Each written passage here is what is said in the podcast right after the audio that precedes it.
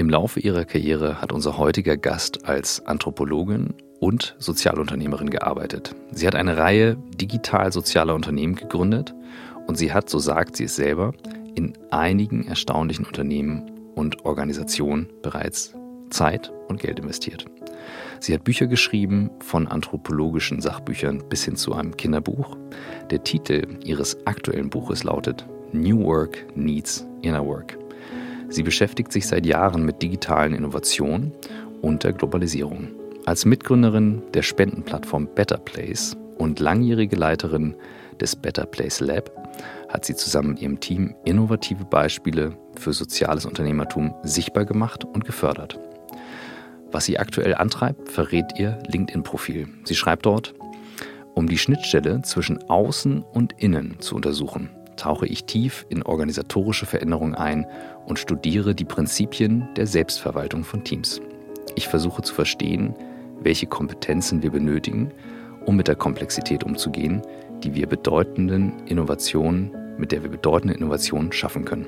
Das heißt, neue Institutionen und Praktiken, die die Lebensqualität für Mensch und Planet verbessern. Seit über drei Jahren beschäftigen wir uns nun schon mit der Frage, wie Arbeit den Menschen stärkt, statt ihn zu schwächen. Wie kann ein Thema, das ein so wesentlicher Anteil in unserem Alltag einnimmt, wieder mehr Sinn in unserem Leben stiften? Was können wir tun, damit Führung wieder ein Dienst und Beitrag zur gemeinsamen Sache wird, statt nur die eigene Karriere zu befördern? Dabei beschäftigen wir uns auch immer wieder mit der Frage, ob wirklich alle Menschen das finden und leben können, was sie im Innersten wirklich, wirklich wollen. Ihr seid bei On the Way to New Work. Heute mit Joanna Breitenbach. Hallo. Und wie man hört, bin ich heute alleine hier mit dir im Studio. Normalerweise teilen wir uns den Einleitungstext auf.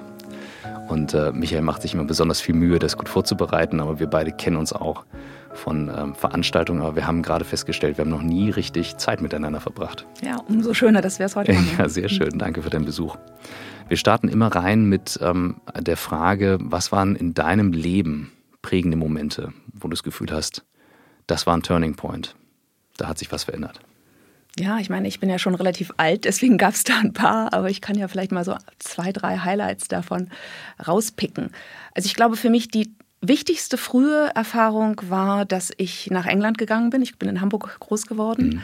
ganz hier um die Ecke von eurem Büro und äh, bin dann mit 16 nach England gegangen auf ein Internat und habe mich dort in einen Punkmusiker verliebt und habe Punk kennengelernt. Und als Ham aus Hamburg-Harvestehude kommend, aus einer adligen Familie, dann plötzlich in den 80er Jahren mit British Punk konfrontiert zu werden, das hat für mich so ein totales Aha-Erlebnis, äh, war für mich ein Aha-Erlebnis, weil ich gesehen habe, wie unterschiedlich Leben sein kann. Mhm. Ja? Wie konstruiert Leben ist, dass ich finde es immer irre, wie sehr wir einfach das Gegebene als das Normale ansehen. Mhm. Und nicht davon ausgehen, dass wir auch es ganz anders gestalten können. Und es ist natürlich schwer, aber es ist möglich. Und ich glaube, so diese Freiheit, die sich dadurch für mich eröffnet hat, dadurch, dass ich so was in was ganz anderes reingetaucht bin, so was Anti-Establishment, so was Rohes, ja, mit mhm. so viel so einer rauen, aber unheimlichen vitalen Energie, das war sehr, sehr wichtig. Wie alt warst du da? Ähm, ja, so zwischen 16 und 18 war das. Okay, also, also, auch eine sehr transformative ja. Phase insgesamt im Leben eines Menschen. Ne? Ja, krass, äh, wollte ich gerade sagen. Also das äh, hört sich so an und, und, der Kontrast ist auch sehr hart. Und ähm, insofern, das hast du damals schon so gesehen und jetzt im Nachhinein... Ähm das war für mich damals schon einfach als so ein totaler, sehr körperlich auch spürbarer Adrenalin-Rush äh, mhm. erfahrbar, ja, wo ich gedacht habe, wow, das ist ja wirklich was ganz anderes. Ja? So, ich glaube, das war so das ein ganz wichtiger mhm. erster Punkt. Und vielleicht ein zweiter Punkt war, ich habe dann in München Kulturanthropologie studiert mhm.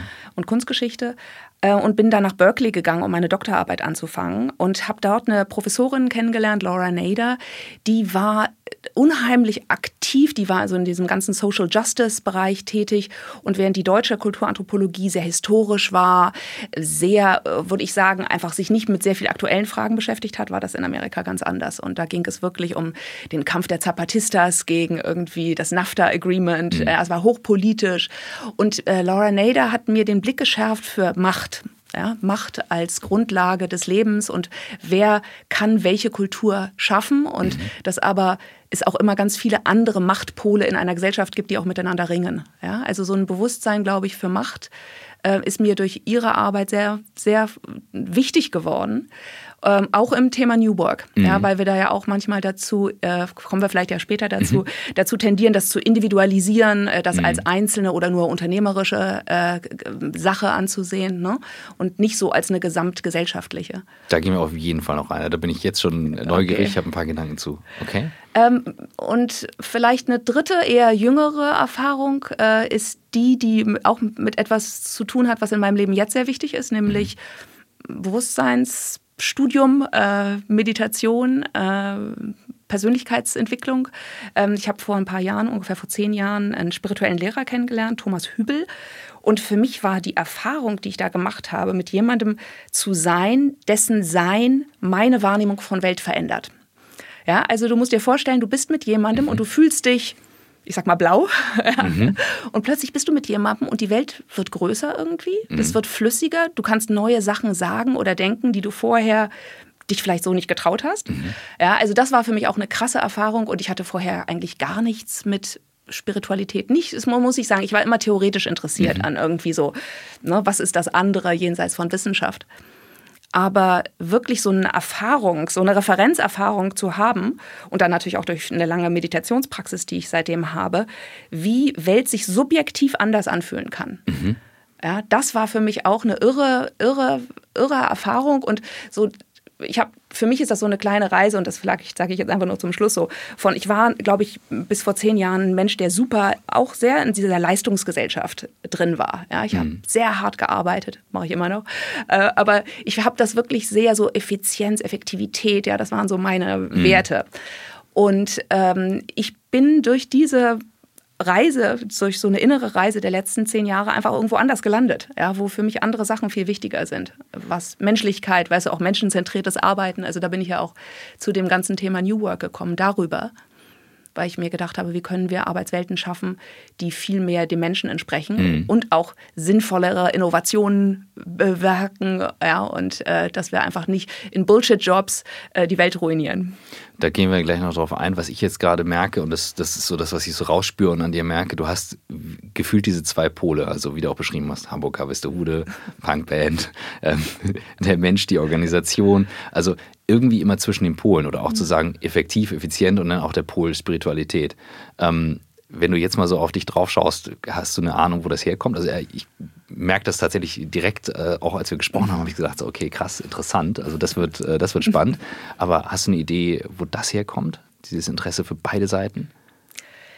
Also ähm, ich, ich weiß es nicht genau, aber ich glaube, was mich sehr prägt im Leben oder sehr geprägt hat, war auf der einen Seite, dass ich mit sehr vielen Ängsten als Kind und auch als Jugendlicher und als junger Erwachsener zu tun hatte. Ja, mit wirklich Krankheitsängsten, Todesängsten und sehr angstgeprägt einfach mhm. insgesamt war und mir darüber, damit ich irgendwie meine innere Unsicherheit überwinde, mir sehr stark äußere Strukturen gebaut habe selbst. Ja, mhm. feste Routinen, irgendwie Sicherheiten im Außen und natürlich auch dieses Leistungsethos ist natürlich auch etwas, was Sicherheit im Außen gibt, weil es eine klare mhm. Orientierung mhm. ist, die aber von außen gegeben ist, ne, von unserer Gesellschaft.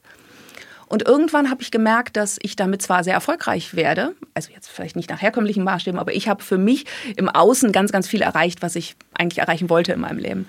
Und ich habe gemerkt, dass aber eigentlich in meinem Inneren noch ziemlich viel wackelt. Mhm. Ja, und dass in mir ich gar nicht so unbedingt die Klarheit und die Orientierung habe ähm, und so wirklich mich und andere und die Welt so richtig klar reflektieren kann wo ich dann einfach so dieses große Interesse plötzlich hatte für, okay, was ist denn da so diese innere Seite? Mhm. Ja, also mich hat, glaube ich, immer schon gesellschaftliche Transformation sehr beschäftigt, weil ich mich ja in meiner ersten Karriere so mit kultureller Globalisierung beschäftigt habe als Anthropologin und dann eben mit Digitalisierung als mhm. nächster Welle, würde ich mal sagen, äh, so seit den 2000ern. Und jetzt beschäftige ich mich halt sehr eher mit dieser inneren Transformation. Mhm. Ähm, und ich glaube, die ist aus so meinem eigenen, auf der einen Seite vielleicht so einem Leidensweg auch äh, geboren äh, und dann aber auch der Erkenntnis und ein paar ganz tollen Erfahrungen, wie, was es bedeutet, an sich zu arbeiten, was es bedeutet, irgendwie äh, ja, tiefer in sich zu sinken und nicht nur in der Welt des Machen, Tun, größer, schneller zu sein, die mir schon ziemlich liegt. Mhm. Ich spreche auch sehr schnell. ähm, sondern mehr in diese, ja, in so ein Sinken in das Gewebe des Lebens. Weißt, was bedeutet das überhaupt? Was mhm. bedeutet Sein? Ja, ich habe als Kind Erich Fromm gelesen. Ja, haben und Sein haben wahrscheinlich viele Menschen meiner Generation. Aber dieser Seinspol, ich finde, der ist in unserer Welt einfach so vernachlässigt. Ja. Ja, und wenn, dann haben wir den so als Rückzug, als Freizeit, als Yoga irgendwie. Ja, aber so, dass wir den, der ist ja eigentlich was, was integriert werden möchte. Ja, und auch eine Aktion, die aus dem Sein herauskommt, ist, glaube ich, so viel kraftvoller. Äh, und das finde ich super, super spannend, das zu erforschen. Weil wir häufig eher erscheinen als zu sein und ähm, uns eine Maske noch vorlegen, ja. auch teilweise in der Arbeit. Ich habe noch eine Situation mit, mit, meiner Tochter am Flughafen in München. Ich kann ja nicht mehr sagen, kann wir, glaube ich, aus dem Urlaub. Muss ein Montagmorgen gewesen sein weiß ich, glaube ich, drei, dreieinhalb, sagt sie, Papi, warum sind hier alle Menschen verkleidet? Ich so, wieso, was meinst du denn? Standen die halt alle in blauen und braunen Anzügen da? Ich so, okay, it. ich so, gute Frage. Ich so, jeder Mensch verkleidet sich halt, oder irgendwas ziehen wir halt an. Das ist so, mhm. zumindest in unserer Kultur, und dann ziehen wir uns was an, was wir gut finden. Das ist ja gar nicht so schlecht, aber warum sind die alle gleich angezogen? Schön. Ja. Also das war, das fällt mir gerade ein dazu und ähm, da würde ich gerne mit dir gleich noch drauf eingehen, gerade was auch das mit New Work macht. Für jemand, das ist wahrscheinlich sehr unwahrscheinlich, dass dich jemand nicht kennt, ähm, aber für jemand, der dich nicht kennt, was wären berufliche Stationen, die man von dir mal äh, gehört haben sollte, die du hinter dir hast? Ähm, weil wie gesagt, ich äh, weiß, ich habe dich damals kennengelernt, da warst du im Better Place Lab, das war ja das, was du auch mit gefördert und groß gemacht hast. Das waren so meine ersten Berührungspunkte mit dir, ähm, aber es gibt ja noch andere Stationen. Ja, also ich habe, äh, denke ich mal, meine erste mm, Karriere ist wahrscheinlich zwei Kinder zu bekommen. Ja, und äh, Äh, also meine, ich habe eine Doktorarbeit geschrieben in Kulturanthropologie. Ich habe dann zwei Kinder bekommen und habe wirklich mit diesen Kindern auf dem Schoß äh, mit einer Freundin zusammen ein erstes Buch geschrieben, Tanz der Kulturen. Krass. Ähm, und äh, über kulturelle Globalisierung. Und ah. ich glaube, das zeichnet so das, was ich bisher gemacht habe, sehr aus, dass es sehr integriert ist, dass mein Leben, mein Privatleben, meine Familie und mein Arbeitsleben mhm. sehr aus einem irgendwie so gewebt sind, sehr ineinander übergreifen. Und ähm, ich habe dann zehn Jahre lang eigentlich ähm, zur kulturellen Globalisierung gearbeitet, habe Feldforschung gemacht in China und Russland, um zu schauen, wie entwickeln sich kulturell postsozialistische Gesellschaften, wie gehen die mit dieser Vielfalt von neuen kulturellen Inputs um, was machen die da draus. Äh, und dann irgendwann habe ich äh, 2006 mit meiner Familie eine Weltreise gemacht für fünfeinhalb Monate und da haben wir, weil wir nicht so blöde normale Touristen sein wollten, äh, haben wir dann äh, unseren Kindern auferlegt, dass sie nicht nur einen Tag in jedem Land, wo wir sind, äh, in einer Schule verbringen müssen, äh, sondern auch, dass wir überall Vereine, Sozialunternehmen, mhm. NGOs besucht haben, um einfach nochmal ein bisschen eine andere Perspektive auf die Welt zu kriegen. Äh, eine eher lokale Perspektive mhm. als die Strand-Hotel-Perspektive. Ja. Und da haben wir so ein paar Initiativen gesehen, insbesondere in Bhutan im Himalaya, die Choki Traditional Art School, die einfach so eine geile lokale Initiative war, von der aber niemand außerhalb von Bhutan irgendwas mhm. wusste. Und da haben wir gedacht, wenn Menschen wie wir, die jetzt nicht übermäßig sozial engagiert sind, ja, äh, wenn mehr Menschen in Deutschland oder auch auf der, überhaupt auf der Welt solche tollen Initiativen kennenlernen würden, dann würden sie sich bestimmt auch mehr engagieren wollen. Mhm. Ja, weil es besteht ja auch ein relativ großes Misstrauen großen Hilfsorganisationen gegenüber. Mhm. Wie viel Geld kommt da wirklich an? Wie effektiv sind die? Wie wer sind die mit Selbsterhalt beschäftigt? Oder ne, geht die Purpose dann irgendwann darüber verloren? Ähm, und das war dann so die Idee, so eine Art Ebay für Hilfe aufzubauen und zu sagen, okay, lass uns eine Plattform machen, wo wirklich jeder, der sozial tätig ist, sein Projekt posten kann und Unterstützung einsammeln kann. Mhm. Und wir haben dann äh, total schön, weil das sehr kollaborativ ist und die Kollaboration ist für mich so ein ganz wichtiges, auch digitales Prinzip. Äh, wir haben dann Till Behnke, einen viel jüngeren äh, äh Menschen aus Berlin kennengelernt, der mit seinem Team an einer ganz ähnlichen äh, Idee gearbeitet hat. Äh, und äh, wir waren beide so ein halbes Jahr unterwegs mit unseren respektiven Teams und haben dann aber nach einem Abendessen, wo wir uns gut verstanden haben, haben wir gesagt, komm, lass uns das zusammenlegen, diese beiden mhm. Teams, und lass uns, was dann Better Place wurde, äh, gemeinsam machen.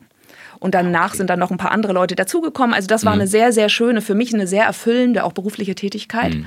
so ein Sozialunternehmen, also wir sind eine gemeinnützige Aktiengesellschaft, aufzubauen und so ganz viele verschiedene, unterschiedliche Menschen. Also wir haben ähm, aus der Industrie, wir haben ganz verschiedenste Menschen dann dafür gewonnen, uns Startkapital zu geben.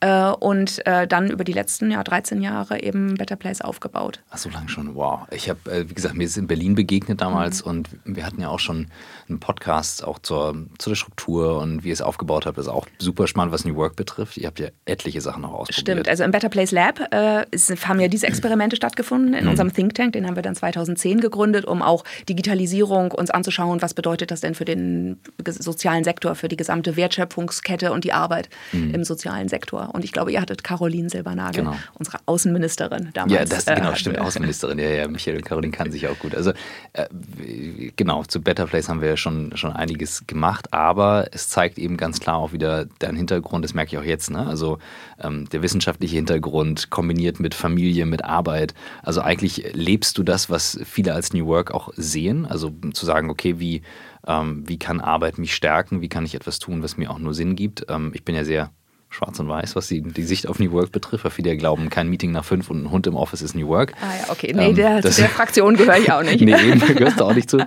Ähm, deswegen, wie kam jetzt der, der, der Weg, ich sag mal, jetzt in diese Richtung, die du dann weitergegangen bist? Also mir erschließt sich das jetzt schon langsam, wie das zusammenpasst, besser, aber beschreib nochmal ruhig den Weg von dort hin, auch zu dem, zu dem Buch, was du jetzt geschrieben hast, ähm, zum Thema New Work.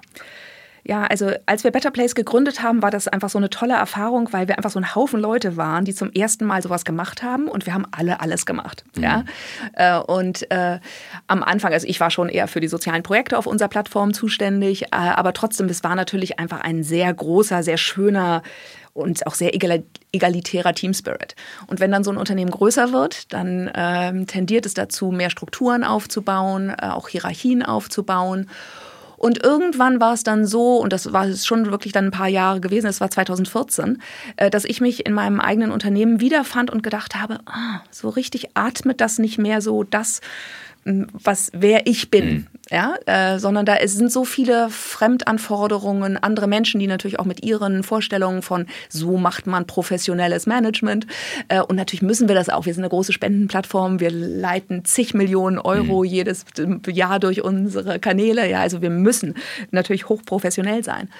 Aber ich fand irgendwie, dass wir die Ausdrucksform, die wir fürs Management gefunden hatten, dass mir die auf jeden Fall nicht entsprach. Mhm.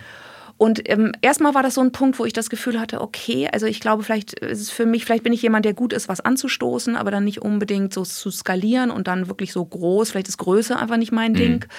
Ähm, Wie groß wart ihr da? Äh, na gut, bei der Plattform waren wir damals vielleicht so auch so schon so 40 Leute, mhm. sind jetzt so 50. Äh, Im Better Place Lab waren wir damals eher so 6, 7, 8. Mhm. Äh, da sind wir jetzt so 12, 13 plus Praktikanten. Mhm. Ja, und wir haben auch noch einen Coworking Space gerade neu dazu genommen, mhm. nächstes, letztes Jahr. Also insgesamt haben wir bei Better Place jetzt so vielleicht so 75 Mitarbeiter. Mhm. Aber die einzelnen Teams, und das ist auch interessant für New Work, die einzelnen Teams bei uns arbeiten entlang sehr unterschiedlicher Managementprinzipien. Mhm. Also die Plattform ist, würde ich sagen, hat eine flache funktionale Hierarchie. Das Better Place Lab, und darüber werde ich gleich noch ein bisschen erzählen, ist eben radikal selbst organisiert, weil ich mich da als Chefin vollkommen abgeschafft habe. Äh, und das Boom, unser Better Place Umspannwerk, das Coworking Space, ist auch ein kleines Management-Team, was aber auch eher flach funktional mhm. Hierarchie äh, organisiert ist. Und es ist, birgt natürlich auch Herausforderungen, diese unterschiedlichen Managementformen äh, und Steuerungsformen innerhalb von einer Gesellschaft ähm, zu beherbergen. Weil alles ja. zusammen eine gemeinnützige Aktiengesellschaft ist. Genau, genau. Wir haben gerade das Better Place Lab als GGMBH ausgegründet, aber trotzdem gehören wir zur gut.org. Mhm. Das ist unser Mantel, äh, ja, das ist unsere Aktiengesellschaft. Ähm, und also es war 2014 so, dass ich gedacht habe, okay, vielleicht muss ich mich zurückziehen und wie organisiere ich denn dann meine Nachfolge, mhm. wenn ich vielleicht jetzt was anderes mache. Und dann habe ich, wie viele andere Menschen, glaube ich, in diesem Jahr dann Frederic Laloux gelesen, mhm. äh, Reinventing Organizations, hat mir ein Kollege äh, gesagt, ey, vielleicht liest doch mal das. Und ich habe das gelesen und fand es total toll. War wirklich für mich so ein Erweckungserlebnis, wo ich dachte, ja, genau, der Mensch im Mittelpunkt. Wow, Selbstorganisation, Evolutionary Purpose. Oh, was ist denn das? Ja, also ich fand es so richtig spannend und ich hatte mich vorher, ich bin wirklich keine BWLerin, ich habe mich noch nie mit mhm. Organisationsstruktur auseinandergesetzt. Ich glaube, ich habe einfach so ein ganz gutes Organisationstalent, aber sonst nicht viel mehr. Mm, und ähm, dann haben, das hat das ganze Better Place Lab Team das Buch gelesen und irgendwie waren alle sehr energetisiert davon und haben gesagt, geil, so wollen wir arbeiten. Mhm. Nur wie machen wir das? Keine Ahnung. ja.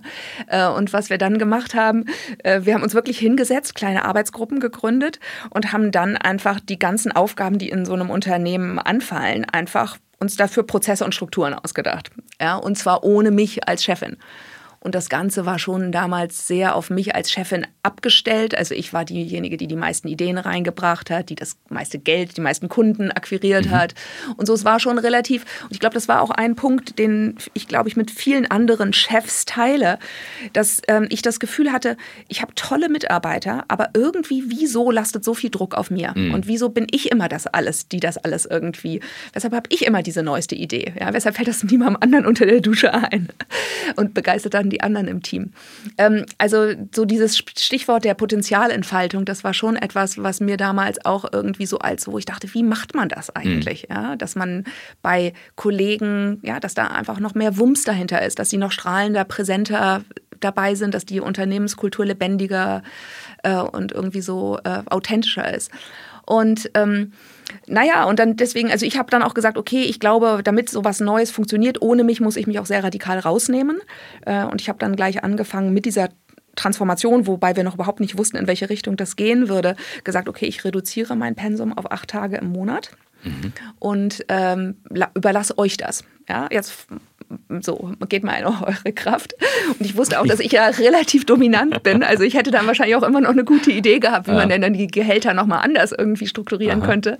Also das war eigentlich davon, das, das war ein sehr ko-kreativer Prozess aus dem Team heraus, ja, sich zu überlegen, wie wollen wir Entscheidungen fällen, wie machen wir die Budgetplanung, wie, wie verhandeln. Also wir mhm. haben uns dann entschieden, Gehälter untereinander zu verhandeln, einmal im Jahr mit Pitches und Feedback und so. Ähm, und haben relativ radikal, aber auch sehr auf dem Papier so uns eine Verfassung, haben wir es auch genannt. Ja, das stimmt. Verfassung gegeben. Ja. Ähm, ja, und dann haben wir einfach festgestellt, und das war, glaube ich, so unser großes Aha-Erlebnis, dass wir zwar unserem Team weitgehende Freiheiten gegeben haben. Ja, also jeder konnte wirklich seinen Arbeitsplatz und Ort und Zeit und eigentlich Projekte auch sich selbst wählen. Wir hatten Kollegen stellen Kollegen ein. Wir haben eben eine gemeinsame Budgetplanung vereinbart mit Gehältern, die wir untereinander aushandeln.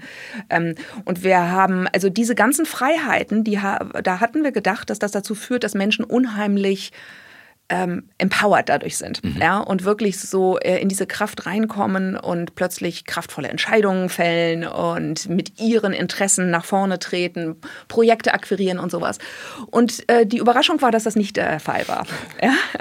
Die Überraschung war, und jetzt im Nachhinein denke ich, okay, naives Verständnis von Transformation, mhm. ja, dass du einfach ein bisschen irgendwie ein bisschen an den Hierarchie drehen musst und ein bisschen mhm. kreative Titel auf Visitenkarten draufschreibst, wie eben Carolins Außenministerin mhm. oder einer hieß bei uns Captain for Digital Affairs oder irgend sowas. Ja, also wir hatten irgendwie viel Kreativität da vielleicht drin. Aber wir haben dann festgestellt, okay, das braucht mehr. Ja, mhm. Es braucht ein menschliches Wachstum. Und das war dann eigentlich so die Erfahrung der letzten sechs Jahre. Welche inneren Kompetenzen braucht es eigentlich, damit wir in diese neue Form von Freiheit reinwachsen können, damit wir die wirklich verantwortungsvoll nutzen können? Ach, okay. Das ist, jetzt verstehe ich tatsächlich den Gesamtkontext. Ähm, bevor wir da reingehen, ähm, das möchte ich besser verstehen. Ähm, einmal, dass du nochmal sagst, okay, was waren so richtig schön plakative Beispiele von Sachen, die so richtig schief gegangen sind? Weil wenn du jetzt sagst, okay, das reicht nicht, wo du sagst, okay, Learning äh, kann man vermeiden, also braucht man nicht. Naja, also ich glaube, weißt du, es sind gar nicht so viele Sachen schiefgegangen, als dass nicht so viele neue, coole Sachen entstanden sind. Mhm. Ja, es war mhm. eher so, dass wir gemerkt haben, also für mich war es immer so, ich bin dann ja nicht mehr so viel im Büro gewesen, aber ich habe gemerkt, dass zum Beispiel die Team-Meetings, dass das eher so eine gedrückte Atmosphäre war. Ja. Ich habe mich da ja auch zurückgehalten. Ja, ich habe gemerkt, wie viel Energie ich in den Laden reingebracht habe. Mhm. Ja, dass ganz vieles irgendwie so mein Inspirationsraum war, ja, in dem dann das Team auch auftauchen konnte, aber dass es aus dem Team heraus diese Visionskraft und auch dieses Selbstbewusstsein irgendwie zu sagen, das finde ich gut, das machen wir, dass es das nicht gab, sondern dass es eher eine Ängstlichkeit so vorherrschte, dass eher, ähm, wenn wir eine Entscheidung zu fällen hatten, dass das Team eher dazu tendiert hat, einen Konsens zu suchen, äh, sich untereinander abzusichern. Ja? Also wir wollten ja Individualität und Autonomie stärken. Mhm und haben das aber, haben nicht bedacht, dass in dem Moment, wenn du so viel Freiheit gibst, dass du dann auch ganz viel Sicherheit Menschen wegnimmst. Mhm. Und wir brauchen aber irgendwie eine gute Balance zwischen Sicherheit und Freiheit. Und wenn wir Hierarchien abschaffen, wenn wir feste Rollenbeschreibungen, wenn eigentlich alles frei ist, dann haben Menschen, weil wir so, weißt du, wir leben ja in so einer hierarchischen Gesellschaft. Viele Hier Familien sind mhm. hierarchisch, Schule ist hierarchisch, Ausbildung ist hierarchisch, Job ist hierarchisch. Wir denken, Hierarchie ist normal. Ja. ja wir haben ja diese Prinzipien von Selbstorganisation, die wir in der Natur und sonst finden, einfach auch verlernt. Mhm. Ja, und ähm, deswegen ähm, war das irgendwie total spürbar, dass da ein Vakuum war an Sicherheit ja, und das war, glaube ich, das, das, was am meisten aufgefallen ist. Natürlich gab es auch andere Sachen. Also wir haben dann auch gemerkt, dass unsere Kontrollprozesse zum Beispiel, ja, dass wir ja Vertrauen ist schön, aber wir müssen ja viel präziser eigentlich nur den Menschen Vertrauen geben, die auch die Kompetenz für was haben. Ja. ja und wir lieben ja dieses kompetenzbasierte Hierarchie als neues Führungsmodell. Äh, ja. Mhm. Äh, also nicht starre Hierarchien, sondern Hierarchien, die flexibel, fluide sich neu formieren für je nach Aufgabe. Ähm, und wir hatten dann einfach die Situation, wo irgendjemand halt für für irgendwas zuständig war. Es war, glaube ich, eine Publikation, die wir für SAP gemacht haben, eine Studie. Und dann war natürlich das SAP-Logo in der falschen Farbe gedruckt. Und das geht natürlich gar nicht. äh, solche Sachen. Ja. Wir hatten einfach nicht geachtet darauf, dass der Projektmanager, der das äh, im Griff hatte, auch irgendwie dafür auch so eine gewisse Liebe zum Detail braucht.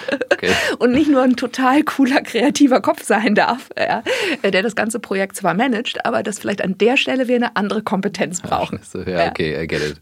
Aber das ist wieder dieses Spannungsfeld. Das finde ich, äh, das, wir hatten ja im Vorgespräch auch über Schule kurz gesprochen und diese Themen, ne? also Freiheit, dann wiederum eine Struktur. Und ähm, das ist ja auch etwas, was du im, im neuen Buch beschrieben hast. Ähm, erstmal als Einstieg, um New Work zu umreißen. Das Buch heißt auf Englisch, glaube ich, ähm, Future Work Needs Inner Work, also genau. Future of Work Needs Inner Work. Genau, und, und auf Deutsch Work. heißt es New Work Needs Inner Work. Deswegen wollte ich erstmal einmal fragen, dass wir mal abgrenzen, was ist dein Blick auf New Work? Also ja. was ist quasi deine Definition, wie du es einordnest? Weil du kannst ja einen anderen haben als ich, nur dass wir einfach über ja. dasselbe sprechen. Ja, ja gerne. Ähm, also ähm, ich würde sagen, mein Blick auf New Work, ich habe so eine Kurzdefinition, die ich zusammen mit meiner Freundin und Teamorganisatorin Bettina Rollo entwickelt habe. Und wir sagen, New Work ist, wenn Entscheidungen dort im Unternehmen gefällt werden, wo die meiste Kompetenz sitzt. Okay. Ja, also wir gehen von einer geteilten, von einer Verteilung von Führung aus, weil unsere Welt einfach viel zu komplex geworden ist, viel zu schnell veränderbar, viel mhm. zu fluide, als dass irgendwie eine kleine männliche Unternehmensführung mhm. äh, da den Hut aufhaben kann, sondern wir sagen, wir brauchen viel mehr Intelligenz, um in Komplexität zu navigieren, müssen wir viel mehr Intelligenz mhm. entlang aller möglichen Hierarchieebenen des Unternehmens anzapfen und insgesamt einfach mehr Lebendigkeit und äh, Power reinbringen ins Unternehmen. Das heißt, wenn ich es in eigenen Worten nochmal auffasse, dann ist für dich New Work ein Blick auf die Organisation, aber eben wie der Mensch in der Organisation verankert ist, was er und sie tut. Das ist dein New Work Genau, ich, genau. Ich würde sagen, ich, ich bin sehr stark auch ein Fan von diesem, was Laluja sehr auch sehr stark hat, dieses Menschenzentrierte. Ja. ja äh, Arbeit entlang auch den Interessen und den Bedürfnissen und der Potenzialentfaltung des Menschen. Und mir ist es aber auch wichtig, dass das nicht das Ende ist, weil Unternehmen sind nicht dafür da, dass sich Menschen nur wohlfühlen da drin. Mhm. Ja, ich bin, komme aus einem Purpose-Unternehmen, aus einem Sozialunternehmen und ich glaube, wir dürfen den Blick nicht darauf äh, verlieren. Und deswegen bin ich auch manchmal nicht so glücklich mit so, so sehr basisdemokratischen ja. Modellen und Ansätzen von New Work, dass wir damit was erreichen wollen, dass wir damit Welt gestalten wollen. Mhm. Ja, und für mich eben halt eine Welt, die nicht nur reicher ist für ein paar wenige, sondern mhm. einfach, ja, wo mehr Menschen die Art von Leben leben können, die sie leben wollen. Um das einmal abzugleichen, also der Blick, den, den vor allem ich auf New Work habe, ich darf ja jetzt meinen sagen, Michael ist ja gar nicht da, er kann seinen ergänzen später und drunter kommentieren, ähm, ist tatsächlich der, der ähm, die Kernidee von Bergmann zu sagen, eine Arbeit zu finden, die den Menschen stärkt, statt ihn zu schwächen, die er wirklich, wirklich machen will was natürlich aber auch in die Richtung zielt, wenn ich sage, okay, das ist meine Kompetenz. Ich möchte in der Organisation wirklich dieses Thema machen, weil es mich auch voranblickt. Ja. Das ist so die Perspektive, die ich jetzt ja. drin haben würde. Aber dann lass uns mal einsteigen. Also ähm, finde ich richtig spannend, gerade mit deinem Hintergrund ähm, und den ganzen Erfahrungen und Feldstudien, die du ja auch über die Jahre gemacht hast, ähm, da reinzugucken, wie die, wie die Arbeitswelt der Zukunft aussehen sollte. Mhm. Also was, was sollte ich von dir, was sollte ich jetzt als Kern angenommen, du würdest jetzt sagen, okay, wir unterhalten uns jetzt bei einem Abendessen und mhm. du gibst mir jetzt was mit und sagst, mhm. okay, Christoph sollte morgen nach Hause gehen und äh, am Essenstisch äh, das erzählen. Äh, ja, also ich würde damit anfangen, dass äh, ich glaube, dass du und viele Menschen die Erfahrung machen, dass das Leben unsicherer wird, dass mhm. viele von uns überwältigt sind, äh, von, auch von den neuen Möglichkeiten, die es gibt. Und dass wir wirklich in was ganz Neues reingehen, dass wir die industriell geformten Arbeitsweisen eigentlich hinter uns lassen und dass wir in was Neues reingehen, was wir auch noch nicht kennen. Ja, mhm. deswegen würde ich mal auch sagen, der New Work-Begriff, und ich glaube, das deckt sich mit eurem, ist sehr offen. Mhm. Ja, wohin das geht, die Reise wissen wir einfach nicht. Ja. ja? Äh, sonst wäre das keine Zukunft, sondern nur die Verlängerung der Vergangenheit. Äh, ähm, und ähm, deswegen, äh, für mich ist es ganz klar, dass wenn wir in dieser viel flüssigeren, dezentraleren äh, und kollaborativeren Welt in Komplexität navigieren wollen, mit Unsicherheit umgehen wollen, dass wir dann ein ganz neues Kompetenzset brauchen als das, was wir bisher in der Schule lernen, was ja immer noch sehr stark irgendwie so aus dem 19. und 20. Mhm. Jahrhundert stammt. Ja. Und ähm, in dem Moment, wo die Welt außen unsicher wird und ich aber als Mensch ganz viel von meiner Sicherheit aus der äußeren Welt beziehe, wenn das wegfällt, dann muss ich irgendwo anders Sicherheit in mir aufbauen. Mhm. Und das kann dann nur, wenn es außen nicht ist, innen sein. Ja? Ich muss also in mir drin Orientierung finden, in mir verankert sein. Ich muss neue Ich-Kompetenzen, Beziehungskompetenzen und was wir Feldkompetenzen nennen, erwerben, um in mir einfach orientiert zu arbeiten und zu sein. Ja? Ähm, und noch was anderes. Ich muss in mir, weil wenn die komplex, ich kann ja Komplexität im Außen und ich, du würdest wahrscheinlich mit mir übereinstimmen, dass unsere Außenwelt zunehmend komplexer wird. Definitiv, ja. ja? Dass ich kann ja nur Komplexität wahrnehmen. Ich habe ja nur ein Instrument dafür und das ist mein, meine Sinneswahrnehmung und mein Körper. Ja? Und wenn ich aber in mir diffus bin, unklar und simpel gestrickt, dann kann ich ja gar nicht die äußere Komplexität irgendwie wahrnehmen. Mhm. Ja, dann muss mich das ja überwältigen, weil die ganzen Signale, die ich kriege, kann ich ja gar nicht einordnen in mir. Mhm. Ja, also um irgendwie ein zukunftsfähiger Mensch zu sein und um ein Mensch zu sein, der nicht nur reagiert auf die ganzen Sachen, die einen, auf, einen, auf einen zukommen, sondern um selbstgestalterisch zu sein, brauche ich in mir ein differenzierteres Instrumentarium, um Welt, um mich zu sehen, um dich zu sehen und um Welt zu sehen. Mhm. Ja, und deswegen ist meine These oder unsere These im Better Place Lab, dass wir neue innere Kompetenzen brauchen, um diese so viel flüssigere Arbeitswelt zu navigieren. Mhm. Wenn du jetzt auf eine Organisation guckst, und es ist ja häufig so, dass New Work aus Firmen herausgetrieben wird, ähm, habe ich zum Beispiel die, die für mich relativ radikale Ansicht, ist nicht die Aufgabe einer Firma, oder ob es radikal ist, kann, kann man sich darüber streiten, ähm, die Karriere oder, oder den, den, den Sinneswandel eines Menschen zu fördern. Ich sage, ich kann nur einen Rahmen bieten, in dem wir arbeiten. Also jetzt mal ein Beispiel bei uns. Wir sagen, wir haben das New Work-Thema für uns drin. Das bedeutet, ich hatte eben gerade ein Gespräch mit einer neuen Kollegin, die mit einer Idee kam und sagte, das wäre doch was. Und sage ich, ja, es passt irgendwie auch zu uns und wenn daraus was Neues entstehen kann, why not? Dann probieren wir es aus. Es ist wie so ein Dorf, in dem jeder kommen kann mit einer Idee und mal, mal links, mal rechts gucken. Wenn du jetzt aber die Rolle der Organisation nimmst und sagst, okay, welche Verantwortung trägt denn die Firma, das zu tun, versus der Einzelne? Welche, welche Aufgabe?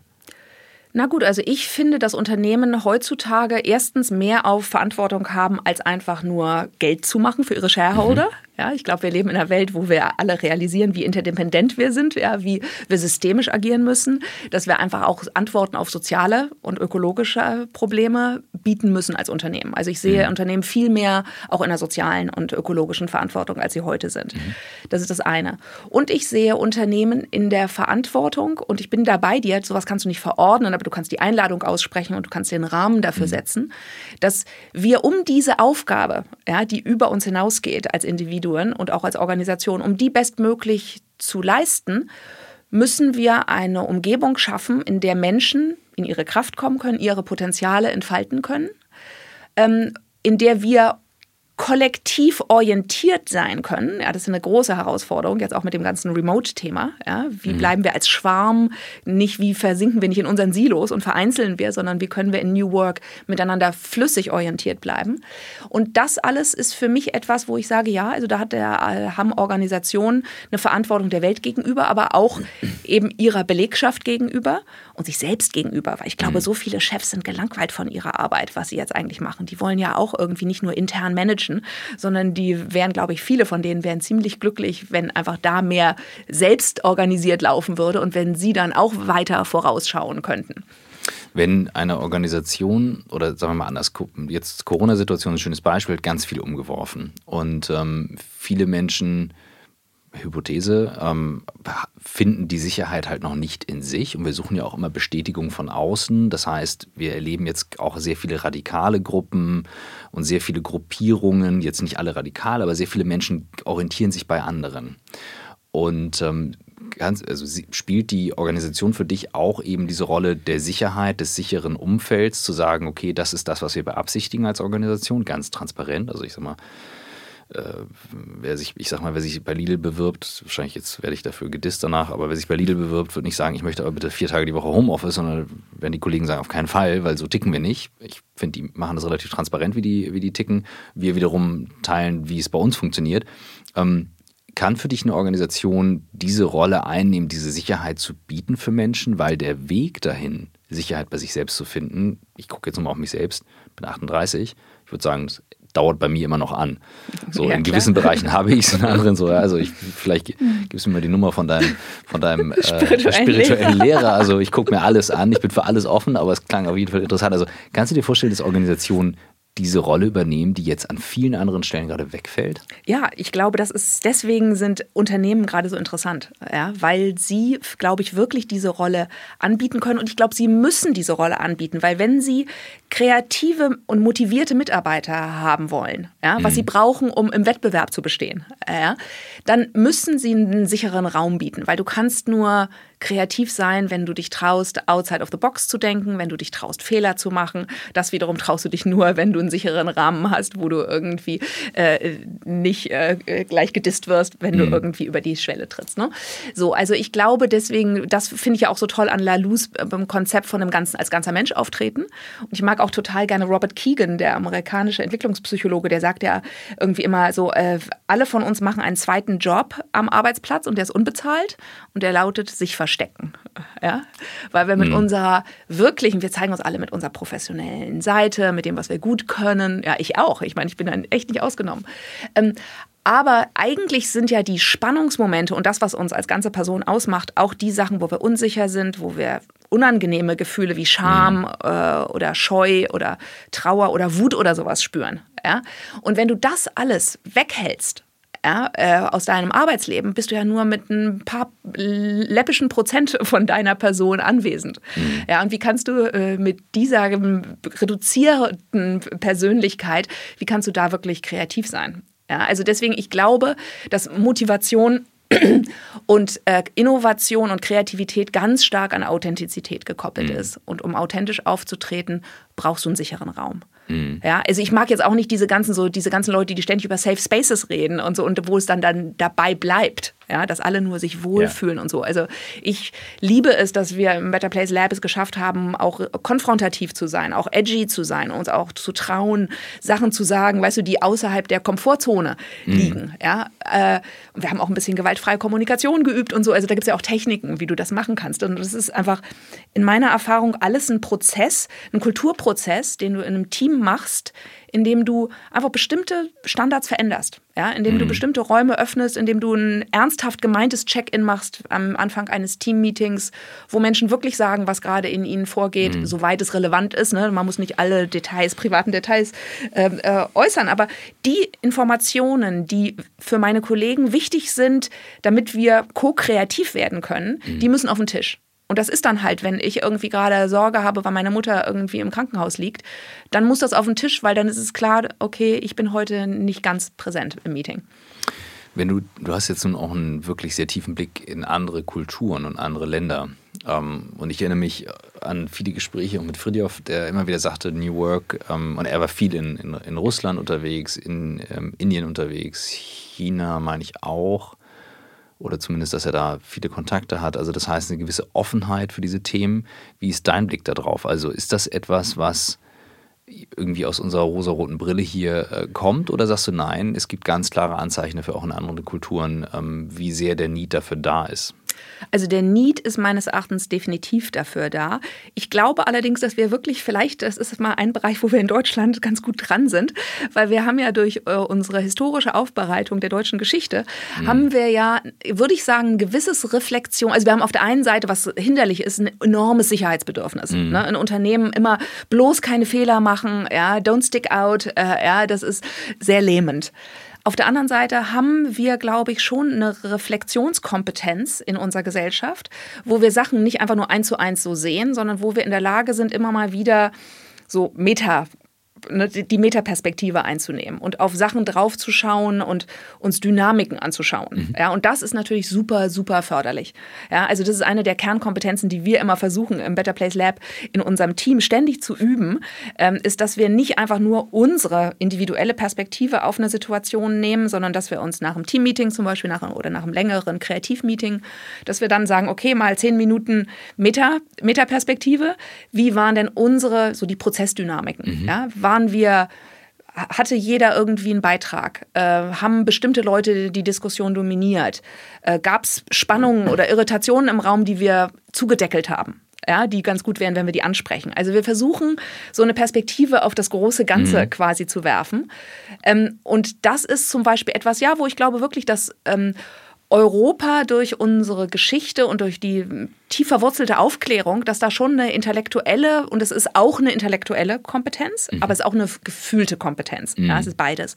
Dass wir da ganz gut dran sind mit. Ja, und dass andere Gesellschaften ähm, vielleicht in diesen Kompetenzen dass es die nicht so interessiert und dass das irgendwie vielleicht wirklich so ein European, ich interessiere mich auch sehr, was könnte so eine europäische Digitalisierung sein, weißt mhm. du? Was könnte unser Mehrwert sein für diese digitale Transformation? Und die sehe ich da drin. Ja, dass wir vielleicht äh, einen relativ differenzierten Blick auf Welt haben, der vielleicht differenzierter ist und wo auch schon andere Werte am Horizont auftauchen. Weißt du, viele von den ähm, Gesellschaften, die du eben angesprochen hast, die sind natürlich in so einer Transformation, wo erstmal viel Geld bekommen sehr, sehr mhm. wichtig war. Ja, und wo man erstmal dachte, ne, also ich kenne China jetzt relativ gut, dass erstmal richtig viel Geld machen, das wär's. Ja, und diesen Punkt haben wir als Gesellschaft irgendwann in den 70ern so ein bisschen hinter uns gelassen. Teilweise, sehr soziale Schichten abhängig. ja. Aber grundsätzlich, glaube ich, haben wir ein anderes Verständnis von ja. Glück äh, ja, und von, von einem gelungenen Leben. Mhm. Ja. Das setzen wenige Leute, äh, vielleicht so ein paar Start-up-Heinis, äh, setzen das mit Unicorns gleich. Mhm. Aber eigentlich, glaube ich, haben wir ein bisschen reiferes Verständnis ich von einem gelungenen Leben. Im, Im Podcast mit Loffi, der hatte mich gefragt, ich, äh, meinte er, ob ich denn meine Firma verkaufen würde. Dann habe ich gesagt, was soll ich denn dann machen? ähm, weil ich war lange Zeit auch auf dem Trip und sagte, okay, das ist es und habe gemerkt, ähm, wie mich das frustriert, ne? weil du hängst es dann an ein Ziel mhm. ähm, und merke, dass es natürlich sehr viel befriedigender ist, jetzt auch in so einer Krisenzeit jetzt mit so einem Team durch so einen Prozess zu gehen und so weiter. Also was das ist. Ähm, ich frage mich natürlich, ist das dieser Vorwurf, der von außen kommt, ist, ja, aber ne, euch geht's gut und ihr lebt da und ihr habt dies und ihr habt das und jenes und so weiter. Und ich sage, naja, gut, man sieht ja nicht alles von außen, aber ähm, wie siehst du denn das Verständnis von New Work in Jobs und in Branchen und in Bereichen, ähm, wo es ans Eingemachte geht, also wo, wo man sich die Zeit auch nicht frei einteilen kann vielleicht, ähm, wo man eine gewisse Hierarchie braucht, weil es einfach ne, gewisse Routinen gibt und so. Wie siehst du es bei, bei den Jobs? Na gut, also ich weiß, ich muss ja immer auch ein bisschen bescheiden sein und sagen, ich kenne äh, New Work sehr, sehr intensiv aus sechs Jahren Better Place Lab, ja. Ja, kleiner Think Tank in Berlin. Mhm. Ich kenne New Work die, oder unser Verständnis von New Work auch durch sehr, sehr viele Organisationen, die Bettina äh, Rollo, äh, meine Co-Autorin von New Work Needs mhm. Inner Work und die uns eben in der Trans Teamtransformation begleitet hat. Äh, und über sie sehe ich sehr, sehr viele unterschiedliche Unternehmen. Interessanterweise, sie hat am Anfang ganz viele Sozialunternehmen gehabt, dann kamen so die Startups, äh, dann kamen die mittleren Unternehmen so in ganz Deutschland und jetzt mittlerweile kommen die großen Konzerne und mhm. wollen irgendwie so diese Art von Transformation haben. Ja? Finde ich auch so eine ganz interessante mhm. äh, äh Leiter, wie das sich entwickelt. Ähm, so, und deswegen kann ich, äh, ich kenne aus Literatur natürlich Beispiele und ein Bereich, den du jetzt vielleicht auch meinst, ist zum Beispiel so der Bereich Pflege. Mhm. Ne? Und da gibt es ja dieses sehr schöne Beispiel aus Holland von Burzog als ja. selbstorganisiertes Pflegeunternehmen. Und das finde ich schon sehr einleuchtend, wie da Prinzipien von Selbstorganisation in einem ganz anderen Bereich umgesetzt wurden, wo Menschen sehr selbstbestimmt ihre Arbeit machen und zugleich ein viel besseres Dienstleistungsprodukt wiederum für ähm, alte, schwache, kranke Menschen entwickeln, weil es eben halt, weil sie intuitiv das richtig machen, weil sie sehen, dass es gut ist, Pflege nicht in 150, weiß ich nicht, kleine Kategorien aufzuteilen mhm. und äh, du putzt den Po und äh, du äh, machst die Küche sauber, ja, mhm. sondern dass das aus einer Hand kommt. Ja, dass Menschen einfach schon eine ganz gute Intuition haben, mhm. ähm, was andere Menschen brauchen und wie sie gepflegt werden wollen. Und das sind so die Wege, wo ich denke, okay, lass uns mal da hingucken. Äh, ja. Kennst du, du bist ja nun mal, äh, jetzt habe ich ja endlich mal eine Anthropologin hier, die kann ich mal fragen. ähm, ich frage immer wieder, gibt es denn Beispiele aus der Geschichte, an denen wir uns orientieren können? Mir fällt jetzt genau, also Bozorg kenne ich natürlich auch, Michael nennt es häufig. Und während du es erzählt hast, fiel mir ein, wie in Rom. Rom war ja als zumindest mal, wenn du Römer warst, eine freie Gesellschaft, also sehr modern. Du konntest auch als, als Sklave dir Freiheit erarbeiten, wenn du, ich glaube, konntest einen Dienst zum Beispiel bei der Feuerwehr machen über vier Jahre oder so und dann, oder länger, wahrscheinlich zehn, aber egal, auf jeden okay. Fall, du konntest frei sein irgendwann, dein Geld verdienen. Ähm, Natürlich haben die Römer auch wirre Sachen gemacht, die haben morgens um neun schon Wein getrunken. Ja, und galt auch nicht für Frauen. Natürlich, ja klar. Ich, ich, deswegen, ich schränke das ein, aber klar. es ist halt auch zweieinhalbtausend Jahre her. Nur, warum erzähle ich das gerade? Die Feuerwehrstation in Rom, was damals sehr eng bebaut war ähm, und oben mit Holz, also wenn du ärmer warst, hast du oben gewohnt, da hat es häufig gebrannt und die sind dann morgens eigenständig durch ihre Nachbarschaft gegangen, geguckt, sind diese Feuerlöscheimer voll und so weiter, haben das sehr autonom gemacht. Und ich suche immer wieder nach Beispielen aus der Geschichte, wo man sagt, du da mal hingucken und mal eintauchen. Da gibt es wahnsinnig viel, was Menschen schon mal durchdacht haben, weil wir leben ja nun alle schon sehr, sehr lang zusammen ähm, in verschiedensten Formen. Und man kann da sehr viel draus ziehen. Sind dir Dinge untergekommen, wo du gesagt hast, naja, werf doch mal einen Blick dahin. Guck doch mal in die Zeit. Also ich wüsste das jetzt nicht unbedingt historisch. Ich glaube, wir können das auf der ganzen Welt sehen, dass Prinzipien von Selbstorganisation in informellen Communities, informellen Settlements und so, ähm, in den Organ äh, Gesellschaften oder in den Gesellschaftsschichten auftauchen und erprobt werden, die nicht so staatlich durchregiert sind. Mhm. Ne, der Staat hat ja eine unheimliche Strukturierungsmacht und möchte alles ganz ordentlich eingeteilt haben. Äh, und wenn du dann aber in einem Slum bist, äh, wo der Staat nicht so durchgreift, findest du viel mehr, glaube ich, von diesen kreativen mhm. Prinzipien, wo Menschen sich so organisieren. Ja, also und ich äh, habe ja lange Zeit auch im Rahmen des Better Place Labs erforscht, wie ähm, Gesellschaften auf der ganzen Welt digitale Tools benutzen. Und ich war immer wieder total überwältigt davon, wie Facebook hat hier eine super schlechte äh, Presse, auch zu Recht, finde ich. Aber zum Beispiel, wenn du dir anschaust, wie im Senegal Facebook genutzt wird, um bestimmte wirkliche tägliche oder Probleme des täglichen Lebens zu organisieren, weil die Leute dann eben halt herausgefunden haben, okay, sie annoncieren immer auf Facebook, welcher Wohnblock gerade Wasser hat, zum mhm. Beispiel. Ja, und dann gehen halt irgendwie die Leute dahin gerade. Und so, da gibt es ganz viele informelle Organisationsmechanismen, die sehr intelligent sind, die aus Menschen heraus äh, entstehen und die wir aber gar nicht so im Kopf haben. Aber ich mhm. finde, ich stimme dir überein, ich kenne davon auch zu wenig. Immer mal wieder kommt mir sowas über den Weg und ich denke, wow, cool.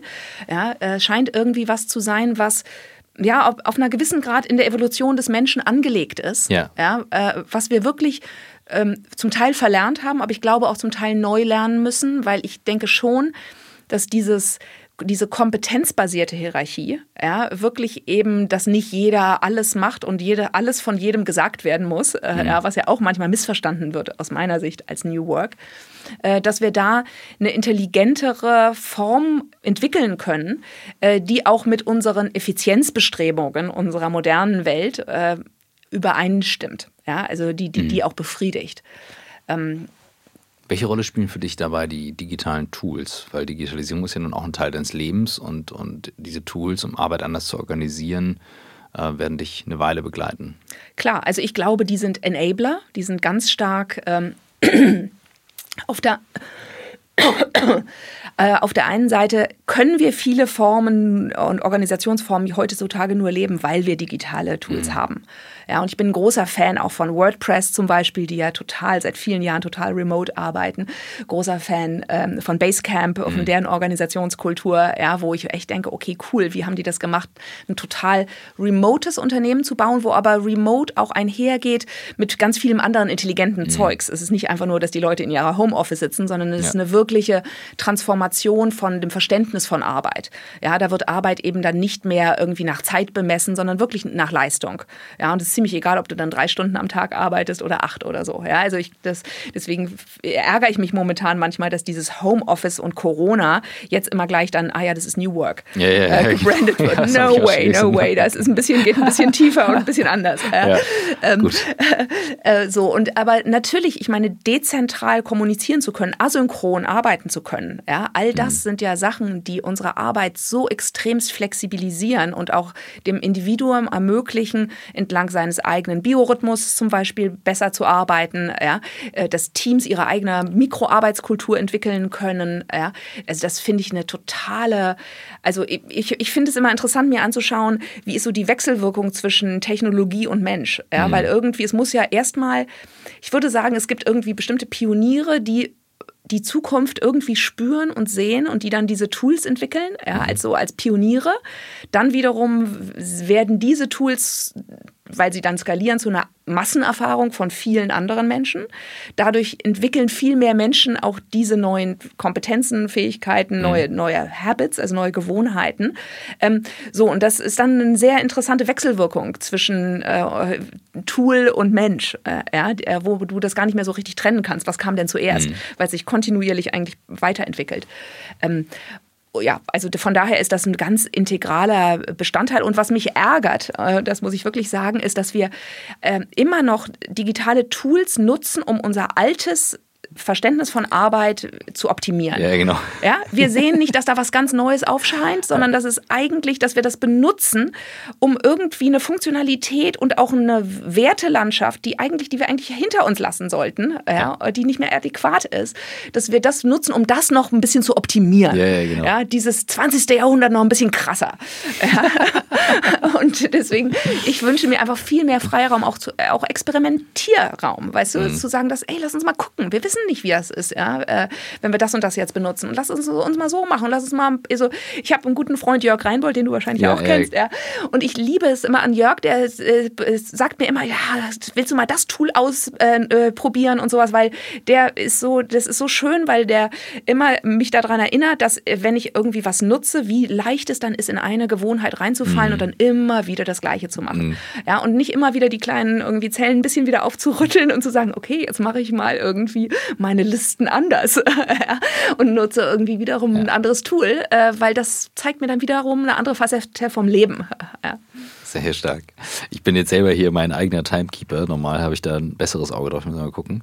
Oh, gut getimt. Ich habe äh, nämlich noch zwei, äh, zwei Fragen, die wir immer stellen wenn es Richtung Ende geht und ähm, wir haben es mal eine Weile vergessen und dafür kriegen wir zurecht immer auf die Finger, weil ähm, wir fragen jeden Gast nach ähm, fünf Buchempfehlungen. So die fünf Bücher, wo du sagst, ähm, das wären Must-Reads. Das können jetzt aktuell welche sein, wenn du viel liest oder auch Lifetime Best Books.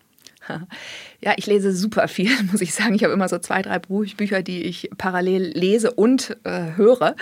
Ähm, also ich fand äh, Rutger Bregmanns äh, im mhm. Grunde gut wirklich gerade ein cooles Buch. Ja, weil so dieses, wenn wir eine neue Welt bauen wollen, dann brauchen wir ein Menschenbild, welches irgendwie real ist. Mhm. Und wie er das alte Menschenbild, so der Mensch ist eigentlich böse, äh, ja, mhm. demontiert und so, das fand ich ziemlich cool.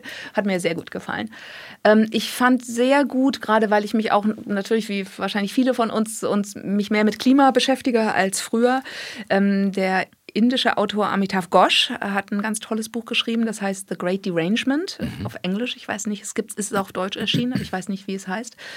Ähm, und äh, da beschreibt er aus der Sicht des indischen Subkontinents Klimawandel und beschreibt aber auch so, dass innerhalb unserer gesamten Globalkultur ja, und wie so Klimawandel eigentlich auch von Autoren, von Rom ähm, Belletristikautoren bis vor kurzem eigentlich überhaupt nicht aufgegriffen wurde und wie wir als Menschen ganz wenig Vorstellungskraft mhm. eigentlich haben. Ja, also weder die bildenden Künste noch äh, Schriftsteller haben eigentlich, also außer Sachbuchautoren, haben das Klimathema so irgendwie uns als innere Landkarte präsentiert, mhm. dass wir als Menschen wirklich eine Vorstellung davon bekommen. Mhm. Ja, und das fand ich, also das hat mir super gut gefallen, diese Mischung aus Literaturkritik, ähm, geopolitischer Analyse und, und seiner dezentralen Perspektive mhm. aus Indien herausgesehen.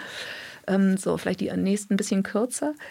Es gibt ein Buch, was mich als Sozialunternehmerin sehr, sehr äh, beeinflusst hat. Äh, und ich habe leider den Nachnamen des Autors vergessen. Anand und dann ein amerikanisch-indischer Name. Vielleicht könnt ihr es in den Notizen nachholen. Winners Take All. Und das beschreibt Sozialunternehmer und so diese ganze neue Schicht von Philanthropen, die meinen, sie können die Ultrakapitalisten sein, ihre eigene Insel haben mit dem Shelter in Tasmanien oder sowas und auch noch die Welt retten und auch noch tolle Philanthropen mm. sein und auch noch irgendwie soziale Gerechtigkeit so schaffen. So wie die Mega-Yacht von diesem Norweger, der, ja. der ja. Äh, so ein Monster-Schiff gebaut hat und das ist so ein halbes Forschungsschiff mit 30 Wissenschaftlern, wo ich dachte, wow, hat Geld mit, ich glaube, Öl verdient. Ja, ja, ja, ja, ja, genau. Und, aber ich meine nicht zu sehen, dass mhm. wir das System ändern müssen, ja. damit wir eine andere Welt kriegen und dass sie Teil des Problems sind. Und damit ziehe ich auch mir selbst diese Schuhe an, mhm. weil ich bin auch super privilegiert äh, und ähm, habe auch die Tendenz, alles haben zu wollen. Ja, weil es einfach auch ultra schwer ist, wenn du so viel Geld nachher zur Verfügung hast, dies überhaupt wirksam reinzubringen. Hast du ja im Eingangs gesagt. Also es schließt ganz gut den, den Kreis von dem, was du geteilt das hast. Auch. Und dafür zu sorgen, dass unsere generellen Strukturen, dass ich einfach mehr Steuern ja. zahlen muss. Ja, jetzt nicht ja. in Deutschland, darüber rede ich nicht. Ich glaube nicht, dass das deutsche Steuersystem in dem Moment so, also vielleicht sollten wir eine Vermögenssteuer haben, aber äh, irgendwie, ich glaube, dass ich zahle genug Steuern. Ne?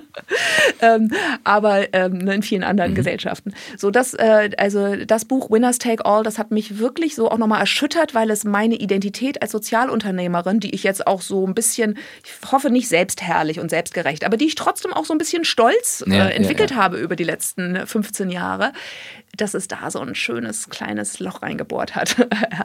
also da fühlte ich mich echt selbst mhm. herausgefordert. Und vielleicht noch zwei ähm, Literatur, weil ich auch ganz viel Literatur lese. Ich fand ganz toll gerade, habe ich gehört äh, auf Audible, äh, Il Gattopardo, äh, den mhm. Leopard äh, von Lampedusa, weil ich es so toll finde, mal auch Romane zu lesen, die eine ganz andere Arbeitswelt zeigen mhm. oder eine ganz andere Identität, wo Arbeit überhaupt keine Rolle spielt eigentlich, mhm. ja, sondern wo äh, äh, Eliten ihr Selbstverständnis aus ihrer kulturellen Identität Identität, ihrem Geistesreichtum, natürlich auch ihren sizilianischen Ländereien ziehen, mhm. ja, aber trotzdem irgendwie einfach ein ganz anderes Selbstverständnis von Welt, was jetzt noch nicht so lange her ist, ähm, ziehen, auch gerade 120 Jahre.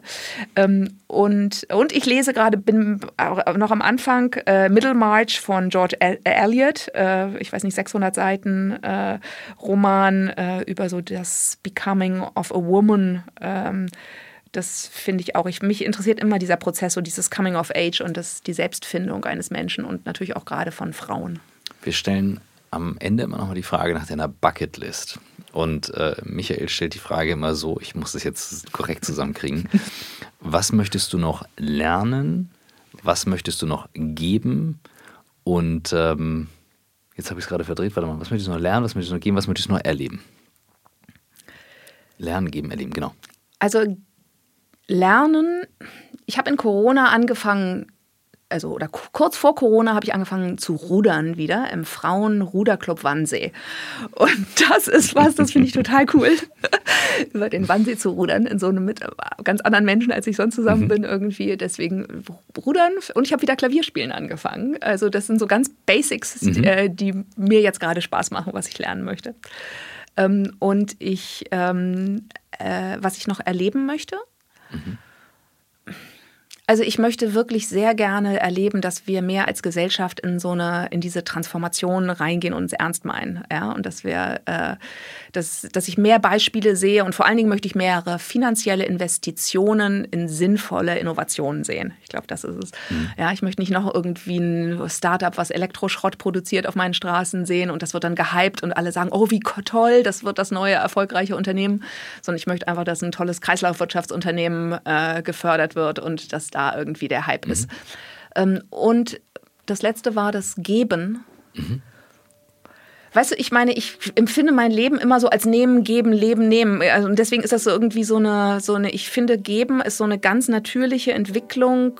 Wenn ich was bekomme, was nehme, dann gebe ich auch was. Und ich wünsche mir einfach, dass es so ein ganz organischer Fluss ist zwischen geben und nehmen jeden Tag in meinem Leben. Sehr schön. Das lasse ich genau so stehen. Schön, dass wir es mal geschafft haben, endlich. Ja, fand ich auch total schön. Ich muss auch wirklich sagen, es hat mir echt Spaß gemacht. Ich mache viele Podcasts und ich habe aber heute, ich, ich finde es immer so, das Zeichen für einen guten Podcast und ein gutes Gespräch ist, wenn ich mich selbst überrasche.